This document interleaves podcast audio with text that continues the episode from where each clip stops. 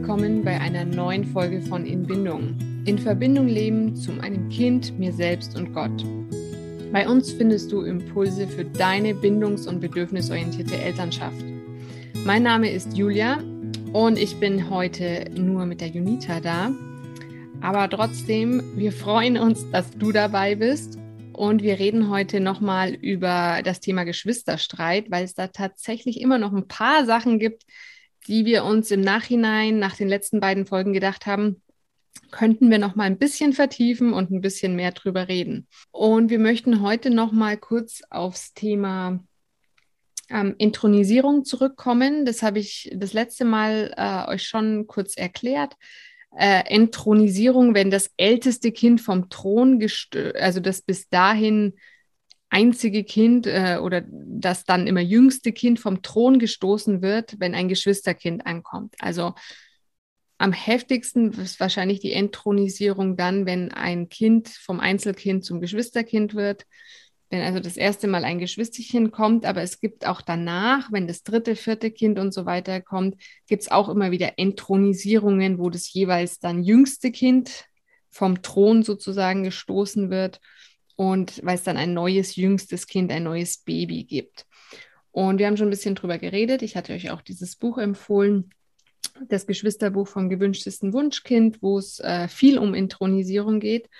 Und wir möchten nochmal ähm, drüber reden, bei der Intronisierung, aber auch bei allgemein problematischem Verhalten. Wie kann ich dieses Verhalten überbrücken? Was kann ich da tun? Ja, was ist da konkret, was können wir da konkret ähm, machen? Junita, fang noch mal an. Ja, du hast das Stichwort schon genannt und zwar überbrücken. Überbrücken ist etwas, was ja einfach in gewisser Weise wundervoll bringen kann im kindlichen Verhalten, weil es einem Kind unheimlich viel Sicherheit gibt. Wir überbrücken in unserem Alltag eigentlich ganz häufig mit Erwachsenen, indem wir zum Beispiel sagen, ähm, tschüss, wir sehen uns wieder am Samstag oder so. Dann weiß ich, okay, jetzt ist eine Trennung und die Bindung entsteht wieder am Samstag. Und das ist für uns ganz wichtig, weil wenn wir nicht wissen, äh, wann ist, treffen wir uns wieder, wann sehen wir uns wieder, dann ist ein Abschied von Menschen, die, die wir gern haben, fällt uns dann schwer. Deswegen brauchen wir immer irgendwie so ein Datum, irgendwas, wo wir zumindest anrufen oder hey, ich schicke dir nachher nach Nachricht. Ne? Das ist alles überbrücken, dass man weiß, okay, wir sind zwar nicht mehr zusammen, aber ähm, ich höre trotzdem was von dir und wir gehören trotzdem zusammen. Und dieses Überbrücken brauchen unsere Kinder eben auch ähm, bei problematischem Verhalten das heißt, wenn Sie ähm, das Geschwisterchen zum Beispiel ärgern oder sonst jeglichen Mist anstellen, aber wir sind gerade beim Thema Geschwisterstreit. Ähm, also wenn jetzt der Größere die jüngere Haut beißt oder was auch immer, na, dass man natürlich, haben wir letztes Mal gesagt, schützt und, und interveniert. Und ganz wichtig an diesem Punkt ist auch, dieses Verhalten zu überbrücken. Ähm, den also das Kind, das jetzt ja, diese Grenzüberschreitung einfach gemacht hat, dass man diesem Kind signalisiert, hey, ich bin, also dein Verhalten ist nicht okay, aber ich bin deine Mama und ich kümmere mich um dich und ich liebe dich weiter. Also, und das Treffen, also vielleicht der Ausflug, den wir geplant haben, der findet auch statt und ich freue mich auf dich oder hey, ähm, komm, wir wollen gemeinsam backen und es wird nicht gestrichen. Also jegliche Bindungsaktionen, ähm, die man machen wollte, Unternehmungen und so, das wird niemals vom Plan gestrichen. Also das Kind weiß, okay, auch wenn ich was Blödes mache, meine Mama, die mag mich trotzdem oder mein Papa, die stehen immer zu mir, weil, äh, weil die spüren dann ganz schnell diese innere Trennung, diese emotionale Trennung, also Frustration, alle Harmonie streben und sie brauchen das dieses, diese Gewissheit, stopp, ähm, wir sind weiterhin verbunden, weil wenn wir diese, diesen Trennungsalarm dann in ihnen auslösen, ähm, dann kommen wieder Gefühle auf, die sie wieder verarbeiten müssen, die wieder irgendwo hin müssen. Und deshalb ist halt total wichtig, dass man dieses problematische Verhalten immer überbrückt, dass das Kind äh, immer weiß, ähm, das ist jetzt ein nicht okay, aber wir gehören zusammen. Eine Freundin von mir hat letztens erzählt, auch sie hat das auch so gemacht, dass sie gesagt hat, stopp, deine Schwester wird nicht gehauen und ich beschütze deine Schwester, weil ich habe sie lieb und ich habe auch dich lieb und ich beschütze auch dich, wenn dir jemand wehtun möchte. Und so hat sie das sofort überbrückt und gesagt, ich bin für sie ein Schutzschild, ich bin auch für dich ein Schutzschild, ähm, wenn du mich brauchst. Ne? Ich bin immer für dich da. Und ich finde das total wichtig. Ne? Hm. Ja, ähm, so eine ähnliche Situation hatten wir neulich auch. Ähm, meine Tochter, die Jüngere, hat ihren älteren Bruder auch ähm, gehauen. Die war richtig wütend und hat auf ihn eingeschlagen und ähm, und dann wurde er auch wütend und ich habe dann äh, bin dann dazwischen gegangen und habe gesagt, stopp, ich möchte nicht, dass du ihm wehtust, ich schütze ihn. Und dann war sie richtig sauer erstmal auf mich. Ich habe gesagt, aber dich habe ich auch lieb. Und dann hat es wirklich auch so mhm. Ein paar Minuten gedauert, äh, wo sie dann so auf mich einschlagen wollte. Ich habe sie dann ein bisschen abgehalten und habe ihr aber immer wieder gesagt, dass ich verstehe, dass sie sauer ist, aber dass ich äh, das nicht zulasse, dass sie das an, an ihrem Bruder auslässt oder dass sie mir wehtut. Und, und dann, nachdem so diese erste äh, Wut dann raus war, kam sie dann auch irgendwann, also hat sie dann geweint und hat ähm, kam auf meinen Schoß und so. Und, ähm, und es war ja einfach schön, weil, also es war nicht schön für sie, natürlich kein schönes Erlebnis, aber es war insofern schön, weil zu keiner Zeit ähm, die Verbindung zwischen mir und ihr abgebrochen ist. Also ich war immer da, ich war präsent und ähm, konnte, ich, ich hatte nie dieses dass ich selbst sauer geworden bin. Und darüber haben wir in den letzten Folgen auch mal kurz gesprochen, dass es ja manchmal oder oft so ist, dass die Kinder mit ihrem Verhalten bei uns selber was triggern, dass wir dann die Verbindung zu den Kindern abbrechen, weil wir so getriggert sind und weil wir mhm. selber auch wütend werden. Genau, und deswegen, ähm, ja, ist es immer schön, wenn man merkt, es geht auch anders. Man kann in der Verbindung mit dem Kind bleiben und es dadurch begleiten. Mhm. Ja, äh, dazu musst du halt schon selber viel rausgefunden haben, okay, was triggert dich eigentlich, ne? Dass du deinem Trigger auf die Spur kommst, sodass ähm, du diesen Trigger auch in gewisser Weise ähm, heilen kannst, ne? Dass dich das einfach nicht mehr triggert, dass du weißt, dass das hat jetzt nichts mit mir zu tun. ne? Ich bin ich und du bist du und ähm, das ich kann jetzt ganz bei dir sein, weil es geht eigentlich jetzt nicht um irgendwelche meine Probleme, weil die, die sind irgendwie, die heilt gerade Jesus und ähm, die sind in sicheren Händen. Ne? Mhm. Dass, man, dass man diese Reife überhaupt haben kann in diesen Momenten. Ja, was mir auch hilft, ist einfach dieses Wissen, was im Kind vorgeht, warum das Kind jetzt so reagiert mit seinem unreifen Gehirn. Das hilft mir auch, ähm, das, dass ich das überhaupt nicht persönlich nehmen muss aber es klappt natürlich nicht immer, je nachdem auch, wie die eigenen Kraftreserven sind ja, und so weiter. Definitiv, definitiv. Definitiv. Bei uns war das auch so, als ähm, die Kleine geboren wurde, meiner ja eineinhalb Jahre Abstand, haben wir ganz viele gefragt, ähm, ist, ist der nicht eifersüchtig? Und ich habe immer gesagt, nee, Quatsch, der liebt seine Schwester über alles. Und ich habe das nicht gesehen. Ich habe das nicht gesehen, wie sich Eifersucht bei Kindern ähm, äußert tatsächlich, ähm, weil es war tatsächlich so, dass wenn ich dann stillen wollte, zum Beispiel die Kleine, habe ich sie einfach genommen und gestillt. Und für ihn war das, jetzt im Nachhinein, ne, merke ich das, für ihn war das eine Trennung, eine emotionale. Ich wende mich ganz der kleinen Schwester zu, kusche sie so eng, wie es nur geht.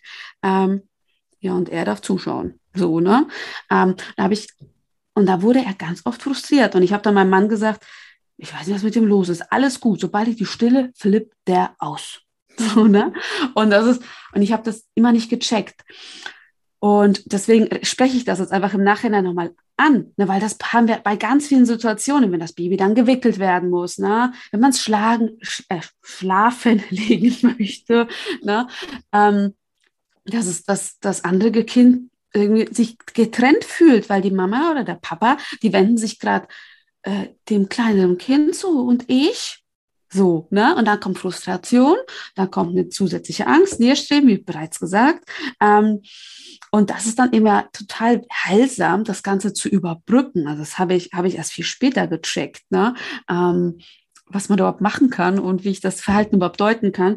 Und zum Beispiel beim Stillen hab, haben mir auch einige Freundinnen dann erzählt, haben dies gemacht, dass das ältere Kind dann auch ein Baby, also eine Babypuppe bekommen hat beispielsweise und die dann auch immer gestillt hat. Mhm. Das, das war also eine gemeinsame Aktion. Komm, es ist wieder äh, Stillzeit. Wir, wir stillen jetzt unsere Babys.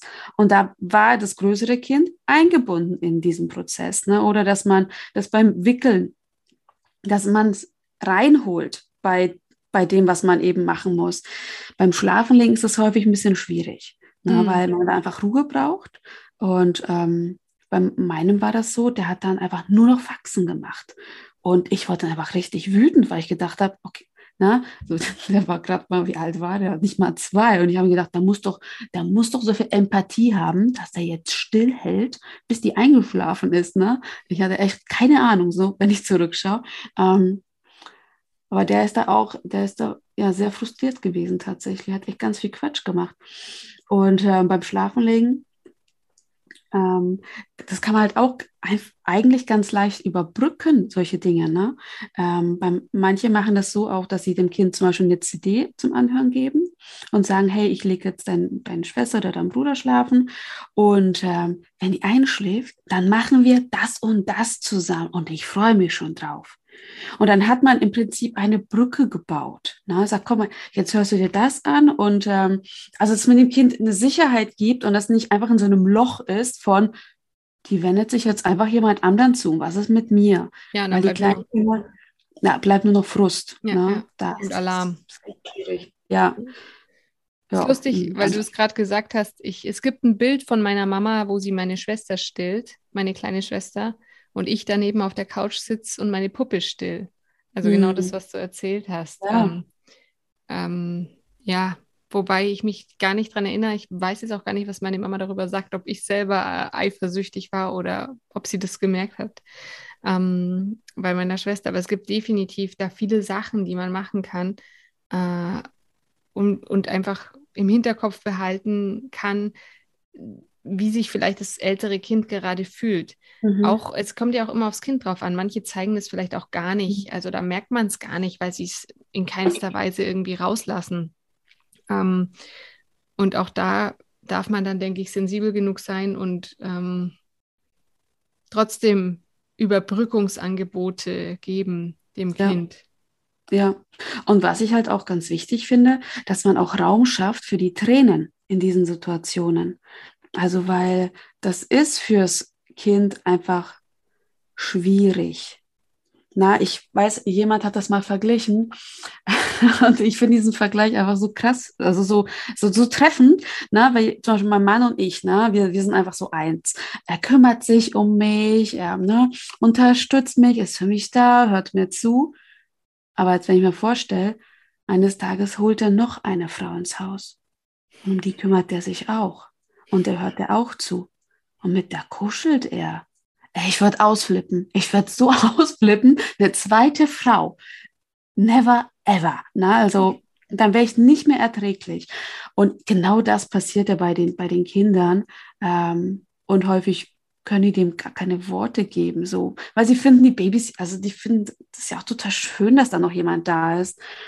Und ja, es wird, wird aber auch oft also sie wissen dann auch, es wird dann auch oft viel mit Scham gearbeitet, jetzt nicht mal unbedingt von den Eltern, aber von den, was weiß ich, Großeltern oder irgendwelchen Onkels und Tanten, die dann praktisch auch vermitteln, dass das, also dass es nicht geht, dass man jetzt irgendwie das Baby ablehnt. Also das ist schon, mhm. also ähm, das ist doch deine Schwester, das ist doch dein mhm. Bruder. Genau. Und, und, und so und dieses, dieses Worte in den Mund legen. Ja, freust dich nicht, dass du jetzt ein kleines Geschwisterchen hast. Mhm.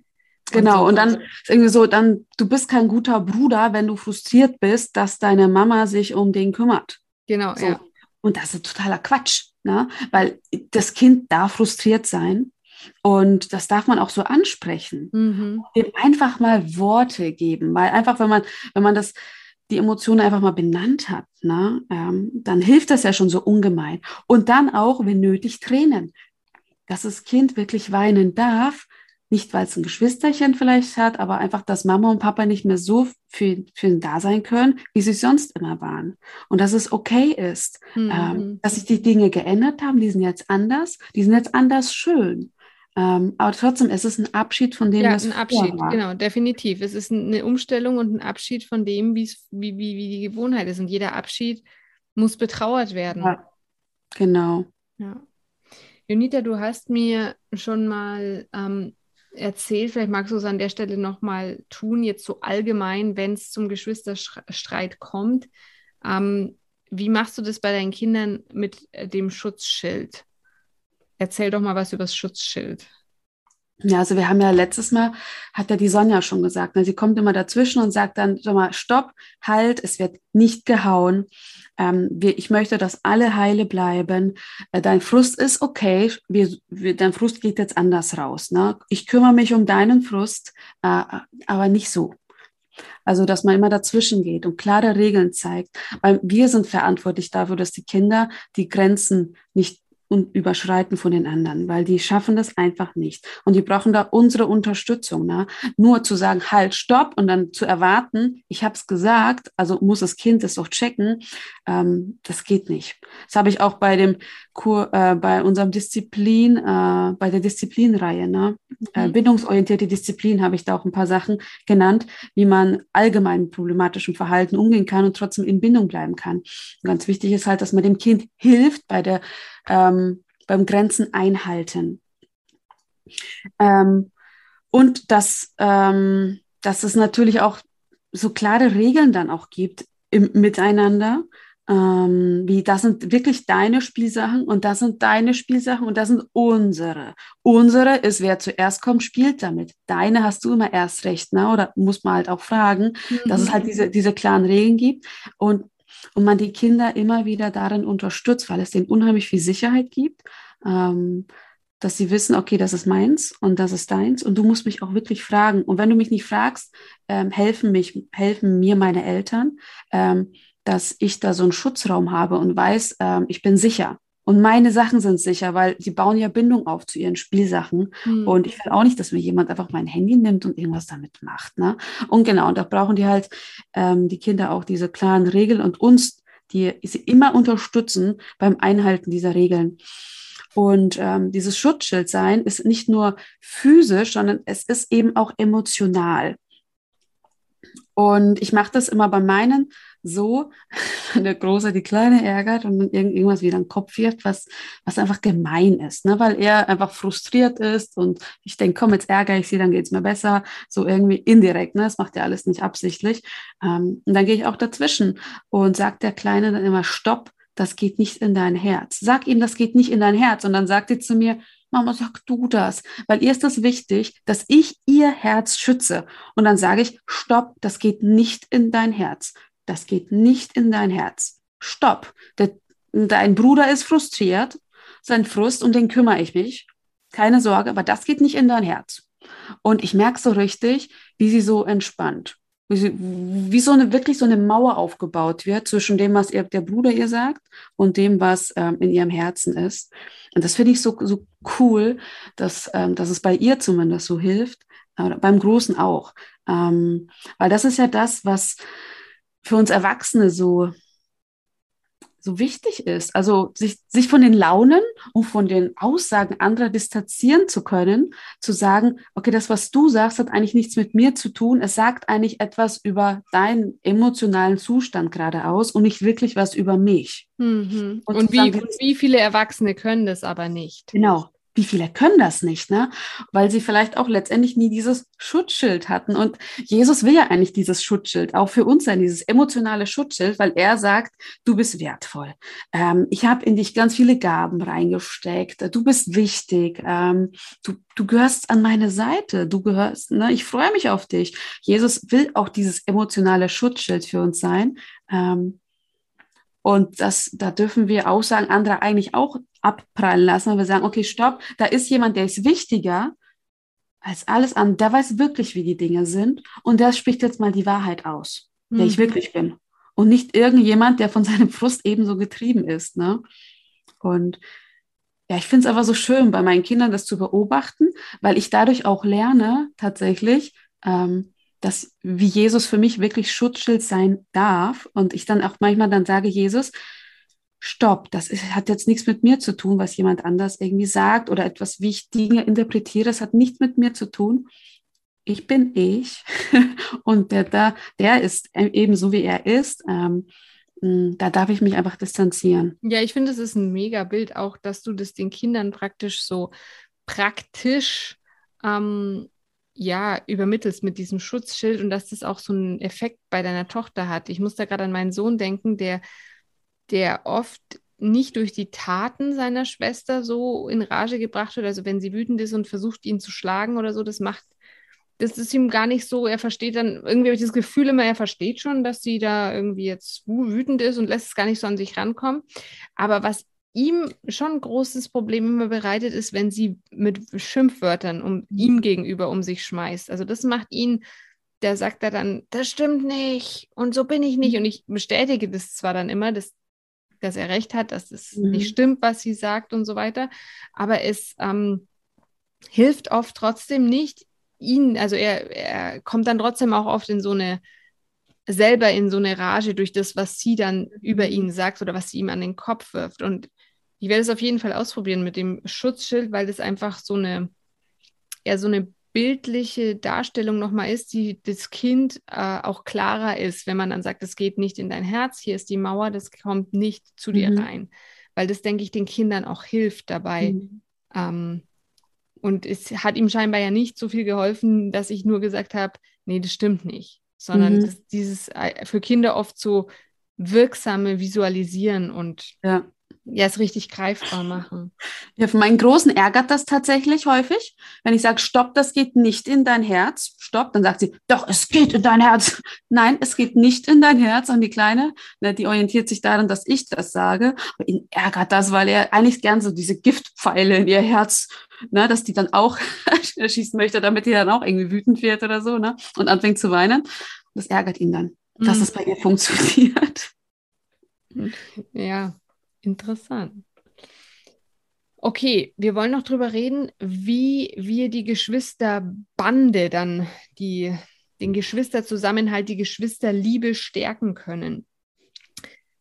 Wir reden ja immer sehr viel über Bindungsebenen. Die meisten, die unseren Podcast hören, kennen sich da wahrscheinlich auch ein bisschen aus, ähm, dass es sechs Bindungswurzeln gibt und dass jeder in den ersten sechs Lebensjahren idealerweise diese sechs Bindungsstufen durchläuft. Ja, und jetzt wollen wir die Bindungsstufen mal auf die Geschwister anwenden. Wie können wir die Beziehung unserer Geschwisterkinder zueinander mithilfe der Bindungsebenen stärken? Ja, ich glaube, das ist eigentlich gar nicht so kompliziert und doch braucht es ein gewisses Bewusstsein dafür. Ähm, genau, weil die erste Bindungsebene ist zum Beispiel ja die über die Nähe, über die Sinne, über, über das einfach Zusammensein auch, über ähm, genau. Und da sind einfache Familienrituale wie ähm, man isst gemeinsam oder man macht gemeinsam ähm, Andachten oder Ausflüge oder Spiele, wo man einfach mal alle wirklich zusammen wo alle zusammen sind. Das ist zum Beispiel etwas, wo man sich über, über Nähe binden kann oder über die Sinne, über das Essen, über Geschmackssinn. Ähm, genau, das ist eigentlich ganz einfach und doch ähm, wird das, glaube ich, manchmal unterschätzt, wie wichtig das ist, dass die Familien zusammenkommen und einfach mal, einfach nur miteinander sitzen und gemeinsam essen. Also mein Mann erzählt immer, ähm, als er noch auf der Gesamtschule war. Das war für ihn eine total coole Zeit, wenn sein Vater nach Hause kam. Da haben sich alle Kinder um ihn geschart und dann haben die, saßen die da nochmal und haben miteinander einfach geredet. Weil der Essenstisch, das war so ein, so ein Versammlungsort, wo man mhm. dann einfach wirklich alle zusammen waren und diese Bindung über die Nähe einfach ähm, genossen wurde tatsächlich. Mhm. Ne? Ja, man kann die Bindungsebenen also über die Gleichheit dann auch settingen unter den Geschwistern.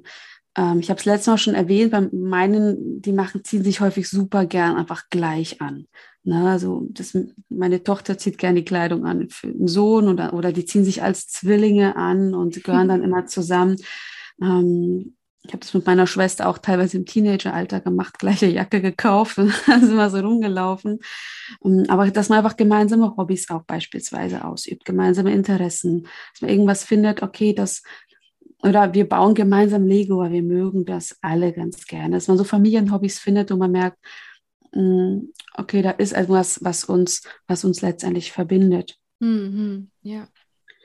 Ähm, man kann sich auch eben über die Loyalität und Zugehörigkeit binden. Bei den Kleinkindern ähm, funktioniert das auch total gut, wenn man Familienbilder aufhängt, wo man mhm. sagt, guck mal, wir, wir gehören zusammen, guck mal, das sind immer wir.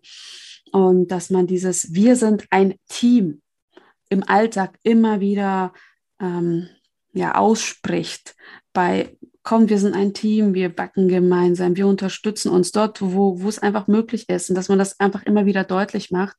Ähm, wir sind loyal einander. Wenn jemand Hilfe braucht, dann gehe ich und helfe ihm. Ähm, auch unter, unter den Geschwistern machen ja na, je nachdem, machen die ja das auch ganz gerne, dass sie dann beim Anziehen helfen bei dem anderen oder bei den Hausaufgaben helfen manche Geschwister auch ganz gerne.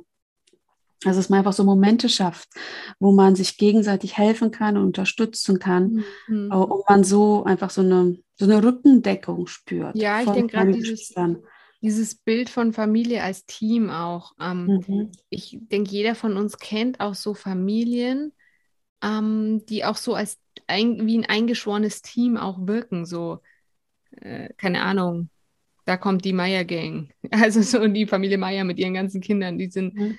also so, ähm, oder die sich auch selber so definieren und auch so ein bisschen ein Stück weit anderen gegenüber dann auch abgrenzen, was auch wieder diesen Zusammenhalt in der Familie natürlich fördert, was natürlich nicht mhm. heißt, dass man andere ausschließen soll, aber einfach so dieses, ähm, wir sind Familie, wir gehören zusammen.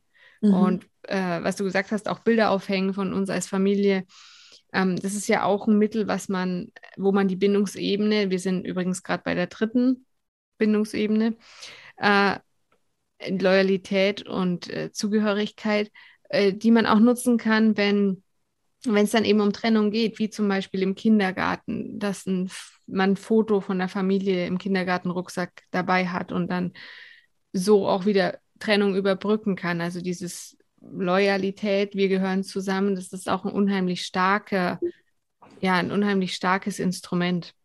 Mhm.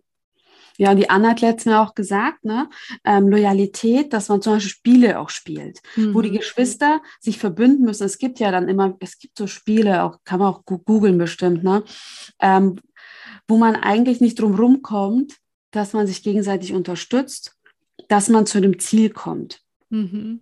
Ähm, ja, kooperative Spiele. Ja, so kooperative Spiele. Und dass man sowas immer wieder auch im Alltag macht, wo sie einfach merken, hey, wir können uns aufeinander verlassen und ähm, ja, wo man Raum dafür schafft, dass sie diese Loyalität im Spiel auch erfahren.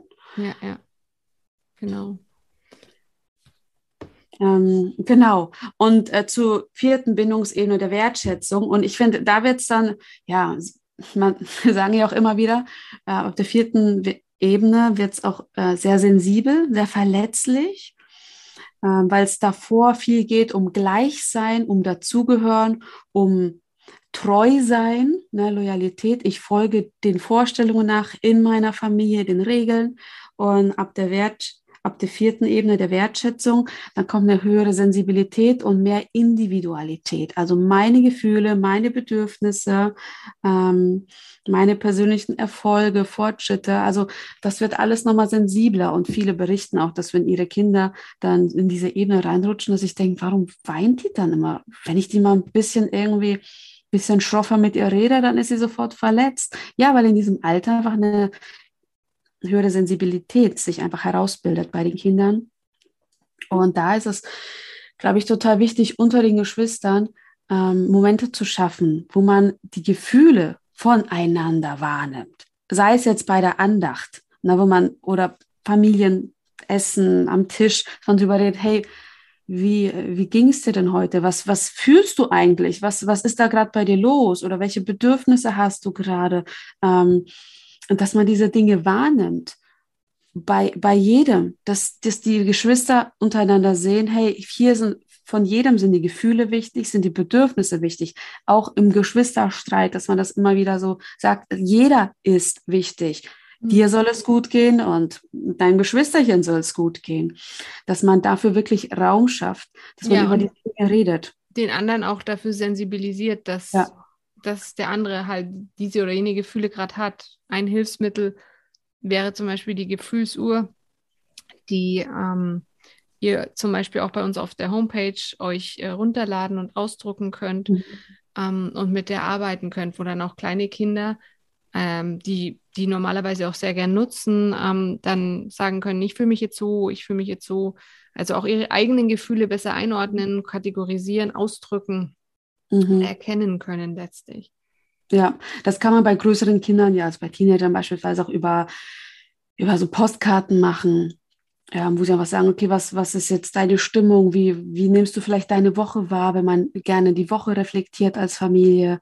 Ähm, wie würdest du das beschreiben, dass man Momente schafft, wo man wirklich, wo das Kind so ein bisschen das Herz öffnen kann und alles okay ist, was das Kind sagt. Also es wird nicht bewertet, das wird wahrgenommen.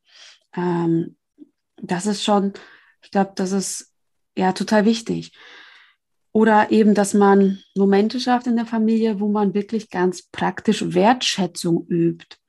Manchmal ist es auch, kann man sich, also bei einer Veranstaltung war das auch mal so, dass man sich so Zettel hingeklebt hat an den Rücken. Jeder hat einen Stift bekommen. Man konnte bei jedem auf den Rücken draufschauen, was man an ihm besonders schätzt. Mhm. Ja, ja. Und ich weiß halt, dass in vielen Familien das dann ja man das von seinen Geschwistern irgendwie gar nicht weiß. Schätzt er mich? Was schätzt er überhaupt an mir? Und das verunsichert. Das darf man nicht unterschätzen, wie stark das verunsichert. Ähm, wenn man nicht weiß, mag mich mein Bruder, mag mich meine Schwester eigentlich mhm. überhaupt mhm. wirklich? Ähm, so Momente schafft, wo man das einfach mal zum Ausdruck bringt. Ich kann nur sagen, bei mir rückblickend, ich, ich habe ein, hm, ein Geschwisterteil, ähm, wo ich immer mein ganzen Teenageralter immer das Gefühl hatte, ich, der mag mich nicht. Der findet mich irgendwie nervig und ich bin irgendwie eine Belastung und ähm, wobei ich rückblickend sagen muss, ich glaube, das hatte nichts mit mir zu tun, sondern mit seinem Gefühlsleben und ich habe das einfach auf mich projiziert von ich bin schuld und ne mhm.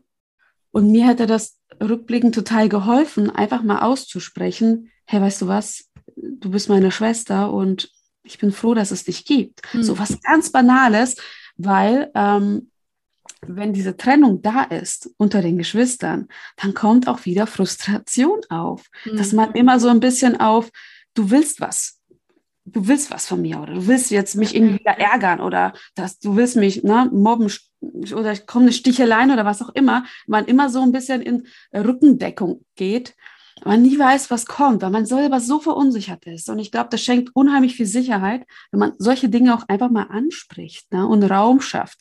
Ähm, auch diese Bestätigung und Wertschätzung, ja, einander einmal auch zuzusprechen. Mhm.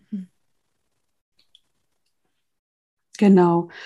Und ähm, Genau, nach der vierten Bindungsebene kommt ja dann die Bindungsebene über die Liebe und über die Vertrautheit. Und das ist etwas, was letztendlich, glaube ich, daraus irgendwie entsteht, dass man, ähm, genau. dass man, gewisse, dass man eine gewisse Größe hat, sein, seinem Bruder, zu seiner Schwester zu sagen, du, ich, ich liebe dich. Ich weiß doch in meinem Teenageralter, das war so ähm, irgendwie so peinlich wenn man sowas gesagt hat. Das war, mhm. wir haben uns lustig gemacht. Es gab, es gab irgendwie so eine christliche Sendung, die haben immer zu sich I love you gesagt, immer.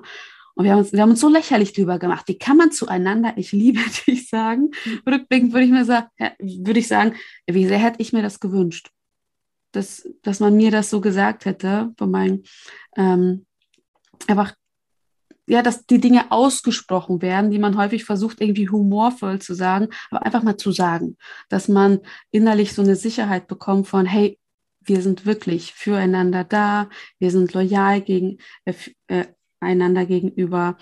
Ähm, ja, das, ich glaube, da fühlen sich ganz viele, fühlen sich dann so ein bisschen unsicher, hm. Und wir können den Kindern ganz viel Sicherheit geben, indem wir diese Dinge einfach bewusst ansprechen und Raum geben ähm, und in gewisser Weise das planen und steuern, dass genau solche Geschwisterbande untereinander entstehen können. Mhm. Nee, auf jeden Fall. Ich, ich versuche auch den Kindern, also ich versuche das auch zu fördern und auch in, in Zeiten, wenn sie sich gerade streiten oder wenn der eine auf den anderen irgendwie sauer ist, versuche ich dem anderen auch zu sagen, du, ich weiß, deine Schwester oder dein Bruder ist gerade sauer auf dich, aber ich weiß auch, dass er oder sie dich lieb hat. Mhm. Trotzdem.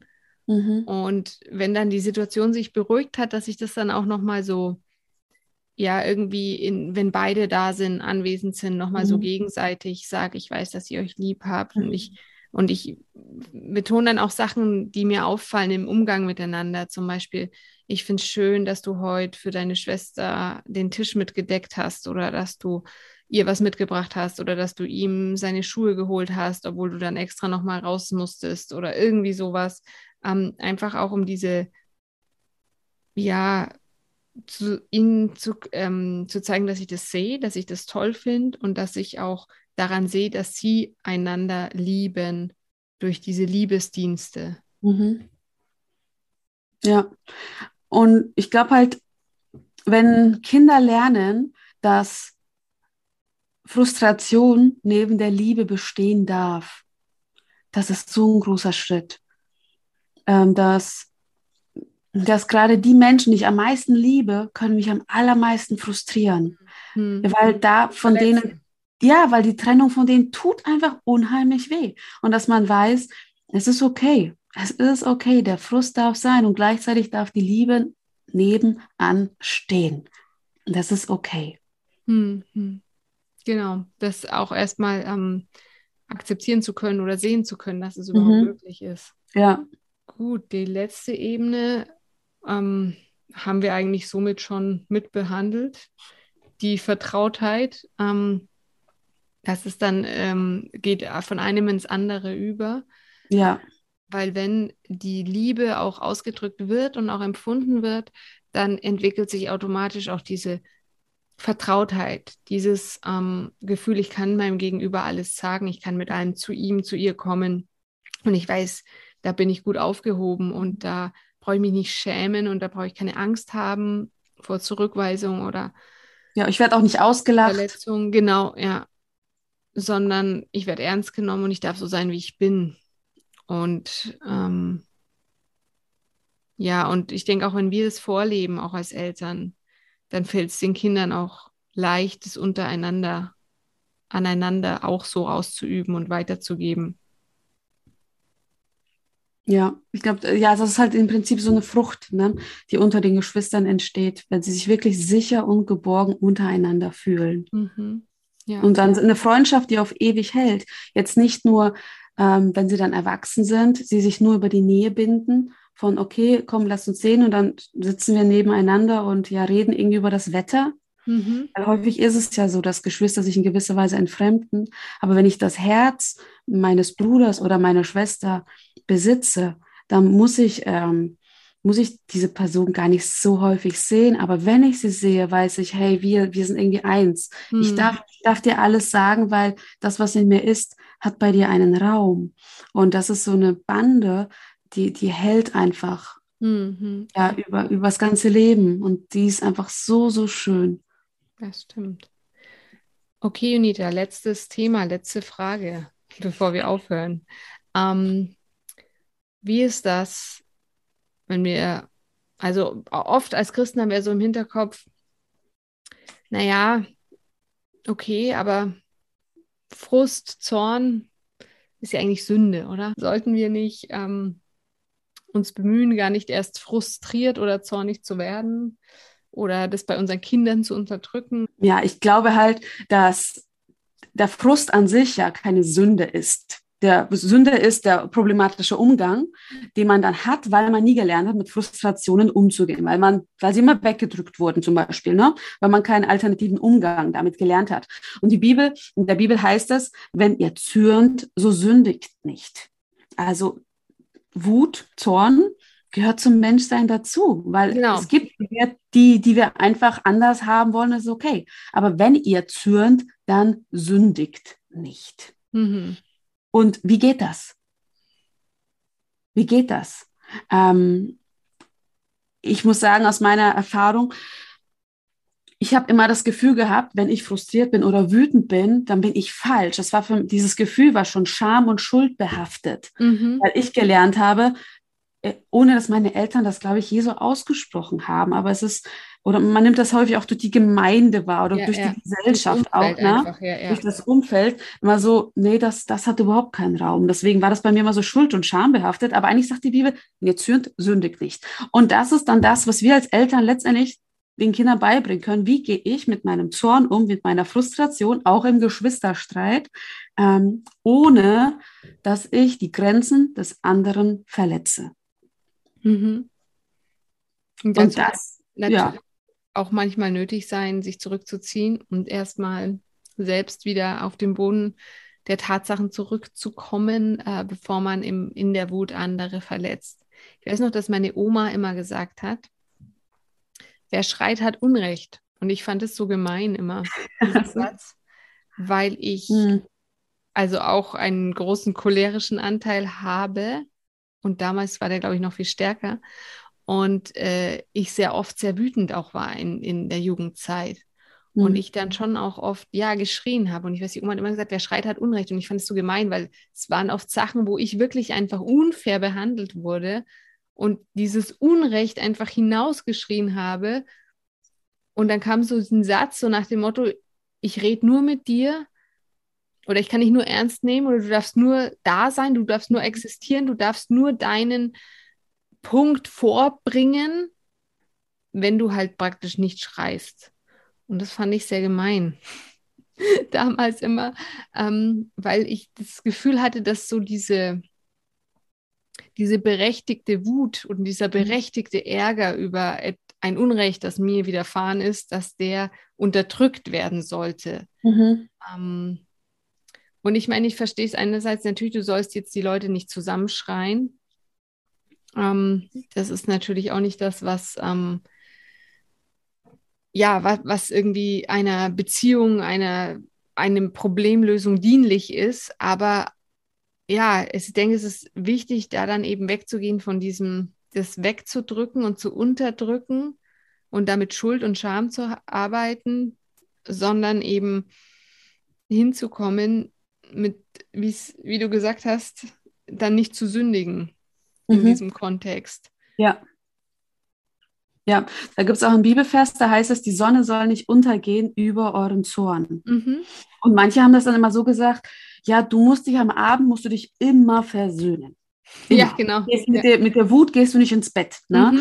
Ähm, ich sehe mit dem Bibelvers ein bisschen anders. Ne? Und zwar so, so wie du das, also es hat verschiedene Ebenen, glaube ich. Ähm, wenn die Sonne untergeht unter meinem Zorn, dann weiß ich gar nicht mehr, wo der Zorn ist, was der Zorn eigentlich ist. Mhm. Und ich glaube, das hat, denke ich, vielleicht so für mich persönlich ähm, auch was mit Unterdrücken zu tun.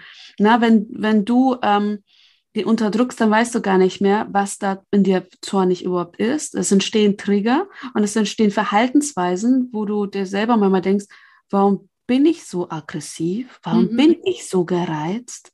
Ja, weil ich habe das ähm, ich habe gar keine Beziehung mehr dazu, was, was da wirklich los ist. Ich, ich sehe das, sehe das nur noch so im, im Dunklen, im Düstern und tapp herum und ähm, ja, kann damit nicht mehr umgehen. Und ich glaube, deswegen ist es halt so wichtig, dass wir diesem Wut oder dem Zorn einen gewissen Raum lassen, dass wir mit ihm umgehen lernen. Nicht, dass er dann irgendwann mal so tief in uns unterdrückt wird, dass wir ähm, ja, dass wir halt viel aufarbeiten müssen, bis wir damit überhaupt wieder gut umgehen können. Und mhm. unsere, bis wir unsere Trigger wieder geklärt haben, was da wirklich bei uns los ist und so, ne? Das dauert einfach alles. Und ich denke auch dieses, die Sonne nicht über den, äh, lass die Sonne nicht über euren Zorn untergehen. Manchmal ist es auch so, dass man äh, die Streitigkeiten, die man miteinander hat, einfach ausblendet. Und man, wenn man sagt, boah, das ist mir jetzt gerade zu schmerzhaft, darüber zu reden, ist zu verletzliches Terrain. Mhm. Und dann mhm. blendet das Hirn das aus und man tut so, als ob nichts gewesen wäre und versucht mit dem anderen genauso weiterzumachen. Mhm. Aber die Sache ist, es ist dann noch irgendwas Ungeklärtes und das macht was mit dir. Na? Das verunsichert dich, das alarmiert dich, das frustriert dich irgendwie, ohne dass du das wahrnimmst. Ähm, und deswegen ist es so wichtig, über die Dinge einfach zu reden, die Dinge zu klären. Nicht am selben Tag, weil das ist dann manchmal so, manche Dinge brauchen einfach Zeit. aber nicht, dass sie irgendwie ins Unterbewusste abrutschen und wir die Verbindung dazu komplett verlieren, weil dann, dann wird es einfach schwierig im Umgang mhm. miteinander. Auf jeden Fall. Ja, ist auch manchmal, also auch so manchmal so ein Zeitfaktor, ja, dass du sagst, eigentlich habe ich jetzt keine Zeit, mich da richtig mit zu mhm. beschäftigen. Mhm. Tausend ja. Sachen und ja, keine Lust und keine Zeit da jetzt mhm. äh, dran zu arbeiten und dann geht man so drüber weg. Aber du hast recht, es kommt halt dann trotzdem immer wieder hoch und staut sich an. Mhm. Ja. Okay, Junita, vielen Dank. Wir haben viel gesprochen. Vielen Dank für deine Gedanken. Äh, ich möchte, ja, ich hoffe, ihr konntet was mitnehmen aus dieser Folge äh, für euch. Vielleicht eure eigene Beziehung zu euren Geschwistern. Vielleicht habt ihr die nochmal reflektiert. Aber ich, wir hoffen, ihr konntet auch was mitnehmen für die Beziehung eurer Kinder, die Geschwister sind, Anregungen oder Verständnis. Und wir freuen uns in zwei Wochen, wenn wir uns wiederhören, mit einer neuen Folge. Schließen möchte ich mit dem Satz Jesu, wer in mir bleibt und ich in ihm, der bringt viel Frucht. Wir wünschen euch eine gute Zeit, macht's gut, bis ganz bald.